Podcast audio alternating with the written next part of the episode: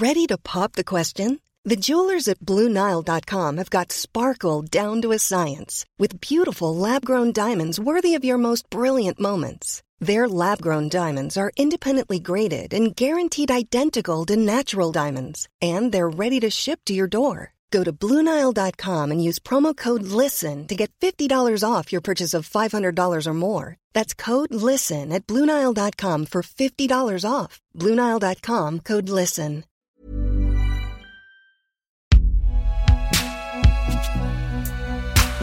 Fait avec amour, préparé avec amour, c'est cadeau.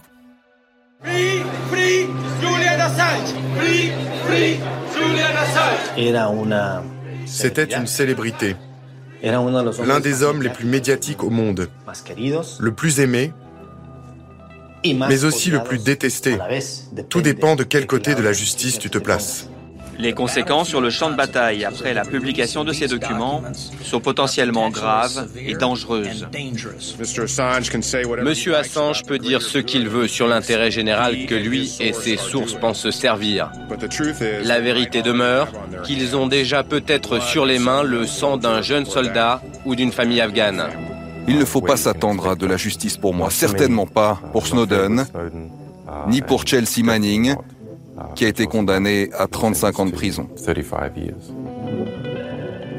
Salut, c'est Thomas Rozek. J'aimerais bien savoir ce que diront les historiens dans 50 ans ou plus de Julian Assange. Comment ils présenteront celui qui fut tour à tour le héros d'un web défiant les vieilles antennes des pouvoirs, le reclus traqué coincé dans une ambassade sud-américaine en plein cœur de Londres, le triste soutien d'un Donald Trump trop content de pouvoir gloser sur les mails de son adversaire, et enfin le possible martyr d'une liberté d'informer plus que jamais fragilisée. Dans ce portrait multifacette, en tout cas, on peut supposer que la date du 4 janvier 2021 tiendra une place importante. Ce jour-là, la justice britannique a décidé de refuser d'extrader vers les États-Unis celui à qui on promet là-bas de finir sa vie dans un cachot de haute sécurité. Dans la foulée, le Mexique a annoncé son souhait de lui offrir l'asile politique. En attendant de voir s'écrire la suite de l'histoire, on a eu envie de revenir sur cette journée particulière et c'est ce qu'on va faire avec notre épisode du jour. Bienvenue dans Programme B. C'est un dossier qui est éminemment politique et très peu juridique. La statistique de la juge était de 98% d'extradition, donc on est dans les 2%. Mais ça, parfois, le, droit, c'est un peu comme le football, on a des résultats inattendus statistiquement. Notre invité pour en parler, c'est mon confrère Guillaume Ledy, passé par les rédactions d'OVNI et de l'Express. Entre autres, il a co-signé avec Olivier Tesquet l'an dernier le livre Dans la tête de Julian Assange. C'est paru chez Actes Sud, coédité par Solin. J'ai commencé par lui demander d'expliquer quelle était cette décision de justice dont on venait au moment où nous enregistrions d'apprendre la nouvelle. La décision qui vient d'être prise par euh, la justice britannique est une décision euh, qui vient confirmer le fait que Julian Assange ne va pas être extradé vers les États-Unis. Ce qui était jugé, en fait, beaucoup de gens euh, mésinterprétaient un peu la chose, c'était pas le procès de Julian Assange, il s'agissait d'audience d'extradition qui avait pour but de savoir si Julian Assange devait être extradé vers les États-Unis pour répondre à 18 chefs d'inculpation, dont 17 au titre de l'espionnage acte, donc qui date de 1917, où il risquait donc 175 années de prison. Et donc la décision qui a été prise ce jour est de ne pas l'extrader vers les États-Unis. En quoi c'est une décision euh, inattendue? C'est ce que j'ai lu dans les, les comptes rendus de pas mal de ses soutiens qui finalement n'attendaient rien de cette audience, si ce n'est la confirmation de son extradition. Là, c'est tout le contraire qui s'est passé. Mais alors tout, tout le monde, tous les experts s'attendaient, tous les analystes, tous les soutiens, tous les comités de soutien, euh, RSF, Amnesty International, tout le monde était persuadé, même euh, ses avocats, hein, notamment euh, Antoine Vey, qui est son avocat euh, en France, puisque à la suite de la nomination d'Éric Dupont-Moretti au ministère de la Justice, c'est Antoine Vey en France qui a repris le dossier. Tout le monde s'attendait euh, à ce que euh, Julian Assange soit extradé vers les États-Unis, puisque le procès étant fortement quand même politique, il faut, il faut bien dire les choses, tout le monde estimait que la puissance américaine, l'administration américaine allait faire comme d'habitude, c'est-à-dire jouer de ses bons rapports avec les autorités britanniques pour faire en sorte d'arriver à ses fins. Ça n'a pas été le cas. Ça n'a pas été le cas. Pourquoi? Euh, Parce que la juge, en l'occurrence, a retenu un certain nombre d'arguments avancés par la défense de Julian Assange, mais surtout, je crois que ce qui a fait penser la balance, en tout cas c'est ce qui est en train d'être dit, et c'est ce qu'elle a dit elle-même dans son communiqué, surtout son état euh, de fragilité euh, psychologique, notamment important, qui faisait craindre un risque de, de suicide de Julian Assange dans les geôles américaines. Parce qu'il est dans quelle situation Assange aujourd'hui? Parce que pas mal de gens se sont peut-être arrêtés au fait qu'il n'est plus à l'ambassade d'Équateur où il a passé un certain nombre d'années, mais où est-ce qu'il est et quelle est sa vie aujourd'hui? Déjà, euh, on a vécu tous, euh, à plus ou moins grande échelle, ce qu'on appelle un confinement. Mais cette expérience du confinement a été plus ou moins difficile euh, pour nous. Imaginez-vous simplement d'être confiné dans une chambre de 20 mètres carrés, si je ne dis pas bêtise, dans une ambassade, avec à peine une petite fenêtre qui ouvre sur la rue, pendant 7 ans. C'est ce qui est arrivé à Julian Assange quand il s'est réfugié pour déjà éviter une extradition vers les États-Unis qu'il redoutait via la Suède hein, à l'époque. Pour déjà éviter une extradition, il s'était réfugié dans cette ambassade où il a été donc euh, confiné hein, pendant sept ans pour éviter d'être arrêté par les autorités britanniques. On peut imaginer déjà l'impact que ça a pu avoir sur sa santé euh, physique et mentale, bien qu'il, là en l'occurrence, il, pouvait euh, avoir des visites, il pouvait rencontrer des gens. On a vu un certain nombre de personnes se rendre à l'ambassade pour discuter avec lui, etc. Mais sa santé commençait déjà à se dégrader. Je ne vais pas rentrer dans les détails, mais physiquement, c'était un petit peu compliqué. Et puis, une fois que l'Équateur a changé de président et que le nouveau président équatorien a décidé de le sortir, hein, Manu Militari de l'ambassade, comme le montre cette fameuse photo et ces fameuses vidéos où on le voit extirpé comme ça de l'ambassade par les services britanniques. Il a été immédiatement euh, emprisonné dans une prison de haute sécurité, qui est la prison de Belmarsh, située dans les, faubourgs de Londres. Une prison de haute sécurité où sont enfermés un certain nombre des criminels les plus dangereux euh, du Royaume-Uni. Donc il a été traité là-bas comme un criminel euh, extrêmement dangereux. À l'isolement, au début, c'était 23 heures sur 24 sans accès évidemment à Internet, sans accès à son dossier, puisque c'est quelqu'un qui tenait à, être au courant de sa défense, évidemment, hein, on peut, on peut, on peut l'imaginer. Sa situation à la prison de Belmarsh a été un tout petit peu améliorée euh, dans les dernières semaines euh, pendant ses audiences d'extradition, mais même à ce moment-là, il était euh, traité comme un criminel dangereux, avec des fouilles au corps, juste pour se rendre à ses audiences, tout le temps menotté, etc. etc.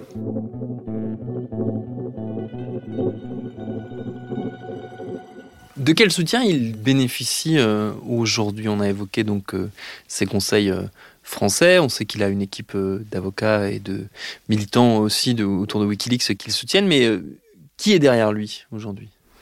Alors, il y a eu différentes phases. C'est-à-dire que Assange a été un peu abandonné par ses premiers soutiens. Assange a surtout, et je crois que c'est important de le dire, été abandonné par un certain nombre de médias et de journalistes qui pourtant avait travaillé avec lui pendant quelques années, notamment en 2010, hein, quand euh, sortent tous les documents pour lesquels il est actuellement poursuivi, le fait de les avoir simplement diffusés. Donc il avait travaillé avec Le Monde, avec Le Guardian, avec El País, avec un certain nombre de, grands journaux internationaux. Et au fur et à mesure des années et de l'évolution euh, de Julian Assange, évolution, euh, j'allais dire, tant psychologique qu'idéologique, hein, puisqu'on se souvient qu'en 2016, euh, avec euh, la diffusion des mails euh, de l'équipe de campagne Hillary Clinton, il, a tenté d'ingérer dans la campagne américaine.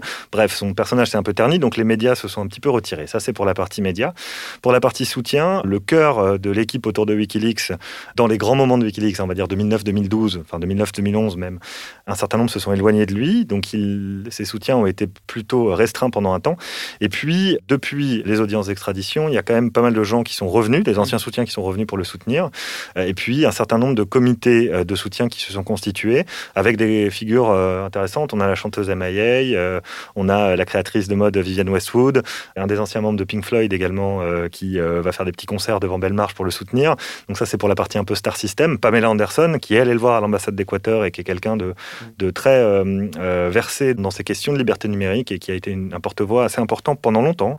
Des comités de soutien dans un certain nombre de pays, notamment en Allemagne, en France euh, il faut euh, rendre à César ce qui lui appartient. Euh, Juan Branco est revenu, l'essayiste, hein. Juan Branco est, revenu à la charge et a réussi à pousser, avec un livre notamment, à repousser Assange un petit peu sur le devant de la scène médiatique. En tout cas, il, l'a essayé. Et a, essayé, à tenter aussi une jonction avec un certain nombre de gilets jaunes qui sont allés à Bellemarche aussi soutenir Assange il y a quelques mois. Mais c'est des soutiens qui sont relativement restreints il se trouve que, voilà, au moment des audiences d'extradition, l'ensemble des ONG que je citais, Amnesty International, RSF, etc., ont commencé à, vraiment s'agiter, puisque si Assange était extradé et qu'on lui reniait sa compétence et sa capacité de journaliste, c'était le droit d'informer, la liberté de la presse qui était finalement extrêmement menacée par l'administration américaine. Et donc les médias ont embrayé. Euh, les premiers médias qui ont travaillé avec Assange, le Guardian a fait un certain nombre d'éditoriaux, le Washington Post même, même le New York Times s'est fendu d'un éditorial. Il me semble que Le Monde également, Mediapart beaucoup, oui, Edwy Plenel a été très très euh, vocal aussi sur cette question-là. Donc euh, tout ça, je pense, a aussi participer à euh, la décision d'aujourd'hui. Oui, ce que sous-entendait ma, ma question, c'est euh, est-ce qu'il n'est pas en train de redevenir le symbole de la liberté de la presse ou de la liberté d'expression qu'il n'était plus euh, ou qu'il avait cessé d'être, en tout cas pour devenir une personnalité un peu plus polémique, notamment du fait, ce que tu expliquais tout à l'heure, de sa participation, sa tentative de participation à l'élection américaine de 2016 alors, c'est une bonne question. Je crois que hum, ce qu'il ne deviendra pas, si jamais cette décision est, confirmée en appel, hein, puisque maintenant euh, la haute cour de justice britannique va devoir s'exprimer, etc., ce qu'il ne deviendra pas, en tout cas c'est ce que ses soutiens euh, espèrent, c'est un martyr de la liberté d'expression. Mmh. Et finalement, c'est plutôt intéressant, à mon sens, euh, pour l'administration américaine, parce que en, extradant Assange, en le jugeant et en le condamnant pour je ne sais pas combien d'années de prison, on en aurait effectivement fait s'il était resté en vie, puisque ce qu'on craint pour sa vie, et on craint qu'il se suicide. Mais bon, bref, tout, on va, va pas faire de la prospective comme ça, mais il ne deviendra pas un martyr de la liberté d'expression, ou en tout cas, euh, son côté martyr va se limiter à ses années à l'ambassade d'Équateur et à Belmarsh, ce qui est déjà gigantesque.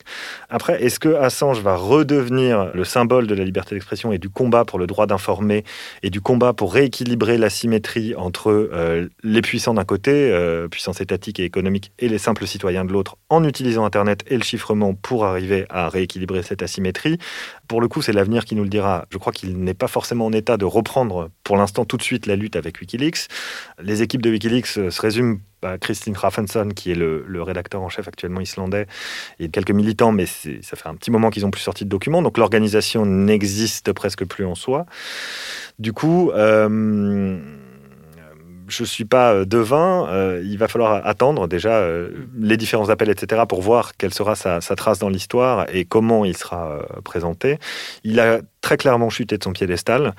je pense, et à titre personnel j'espère, que euh, le travail effectué avec Wikileaks reviendra dans le concert des héros avec un S ou avec AULT, S de la liberté d'expression et des libertés euh, numériques, à côté d'un Snowden euh, ou surtout même, j'allais dire, d'une Chelsea Manning qui, en refusant de témoigner mm. contre Julian Assange, lui permet aussi aujourd'hui, et ça il faut le souligner, de ne pas être extradé. Mm.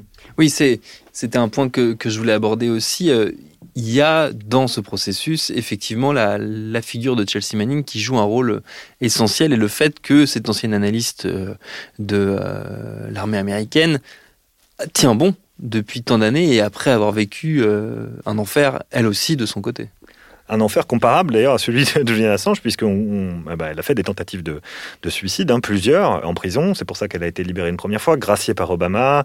Et puis, euh, puisque l'enquête était ouverte pour Julian Assange, pour, la demande d'extradition était ouverte aux, États-Unis, euh, on lui a demandé de témoigner contre Julian Assange, puisque l'accusation américaine euh, souhaitait prouver une collusion hein, entre Assange et Manning, puisque ce qu'il faut savoir, c'est que Chelsea Manning est la source, hein, évidemment, de tous les documents publiés par Wikileaks en 2010, c'est-à-dire l'ensemble des documents concernant la guerre d'Irak, la guerre d'Afghanistan et les télégrammes diplomatiques également.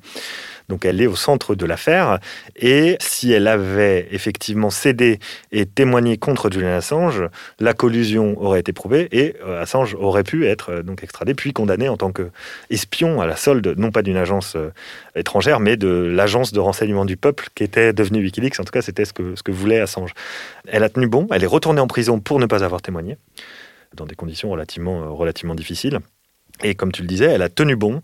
Elle est aujourd'hui libre à nouveau. Et euh, je pense, j'ai pas vu sa réaction encore sur les réseaux sociaux, je, ne suis pas allé voir, mais je pense qu'elle va être relativement euh, satisfaite de, cette issue euh, du jour pour Julian Assange.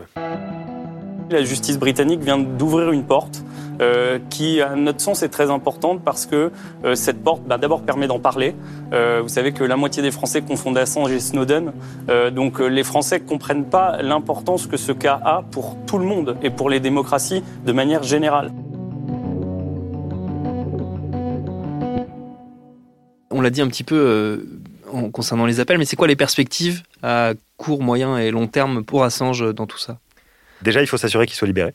De la prison de Belmarsh. Il faut s'assurer qu'ils reprennent une forme de liberté, que ce soit une liberté surveillée ou pas, etc. Tout ça, c'est des détails à régler, mais ces avocats sont en train de, de, s'assurer de sa sortie euh, de la prison de Belmarsh. Donc ça, c'est une première étape. La deuxième, comme je le disais tout à l'heure, c'est la haute cour de justice britannique, si je ne dis pas de bêtises, qui va s'exprimer cette fois-ci sur, non pas sur le fond de l'affaire, mais sur la, façon dont, elle a été conduite, euh, s'assurer que ça a été fait euh, en respectant l'ensemble du cadre légal et de la procédure. La date n'est pas encore fixée, vu qu'on est dans une situation spécifique aussi euh, en Grande-Bretagne comme en France, ça risque de prendre un, petit peu de temps. Euh, mais du coup, oui, le, point fondamental là, c'est s'assurer qu'il sorte de belle marche et euh, ensuite de voir s'il est obligé de rester sur le territoire britannique ce sera sans doute le cas pendant un temps, le temps que les différents appels se jouent. Mais après, si je ne dis pas de bêtises, encore une fois, après la Haute Cour de justice, c'est la Cour suprême britannique qui va sans doute devoir s'exprimer sur le sujet. Mmh. Donc, c'est pas fini. Mais euh, ces soutiens se réjouissent, à mon avis, à raison, puisque pas d'extradition pour l'instant, et surtout une potentielle euh, sortie de prison euh, dans les, j'espère en tout cas, jours et semaines qui viennent. Et du point de vue de la justice américaine, est-ce que cette décision peut influer sur un éventuel arrêt des poursuites ou un changement dans la stratégie qui, pour l'instant, euh, administration après administration, parce qu'il y a eu euh, quand même un changement de majorité, on est passé des démocrates aux républicains, n'a pas beaucoup fléchi et est restée plus ou moins la même. Elle est restée tout à fait la même. Euh, ce qu'il faut bien avoir en tête, c'est que l'administration Obama a été l'administration de la bascule. Hein. Clairement, il y a une reprise en main du pouvoir politique sur le numérique au sens large et sur euh, l'ensemble des lanceurs d'alerte qui euh, pouvaient euh, s'inspirer de Julian Assange ou être même précéder ses actions. Hein. Il y en a eu un certain nombre. L'administration Obama a été extrêmement rude et radicale dans ses poursuites des lanceurs d'alerte, notamment autour du numérique. L'administration Trump a effectivement repris la même ligne politique, une ligne dure à l'endroit des, lanceurs d'alerte autour du numérique. Et il se trouve que, il me semble que c'est le Washington Post qui avait posé la question à tous les candidats démocrates à l'époque, mm. à l'investiture démocrate hein, pour la primaire euh, de, de l'année dernière. Et euh, le seul à avoir dit qu'il ne pardonnerait pas euh, Julian Assange, et je vous le donne en mille, Joe Biden. Donc du coup, je pense que pour répondre à ta question, il va être délicat de miser sur un changement de, de politique de l'administration Biden, si celle-ci parvient un jour à se mettre en place. Mais il y aura peut-être, alors peut-être pas une, une, une absence de poursuite, mais peut-être en tout cas dans le discours, un changement d'approche par rapport à Julian Assange, surtout euh, à la suite de cette décision-là. Et pour aller plus loin dans la compréhension de l'importance et de l'héritage du personnage qui est Assange, je vous invite à réécouter dans la foulée notre épisode consacré à Wikileaks qu'on vient tout juste de republier. Merci à Guillaume Ledy pour ses réponses. Programme B, c'est un podcast de Binge Audio préparé par Lauren Bess, réalisé par Alexandre Ferreira. Abonnez-vous sur votre appli podcast préféré pour ne manquer aucun de nos épisodes. Facebook, Twitter, Instagram pour nous parler. Et à demain pour un nouvel épisode.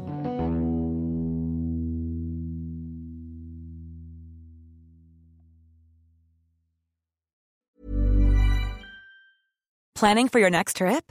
Elevate your travel style with Quince. Quince has all the jet setting essentials you'll want for your next getaway, like European linen, premium luggage options, buttery soft Italian leather bags, and so much more. And is all priced at 50 to 80% less than similar brands.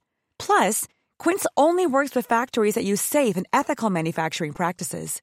Pack your bags with high-quality essentials you'll be wearing for vacations to come with Quince. Go to quince.com slash pack for free shipping and 365-day returns.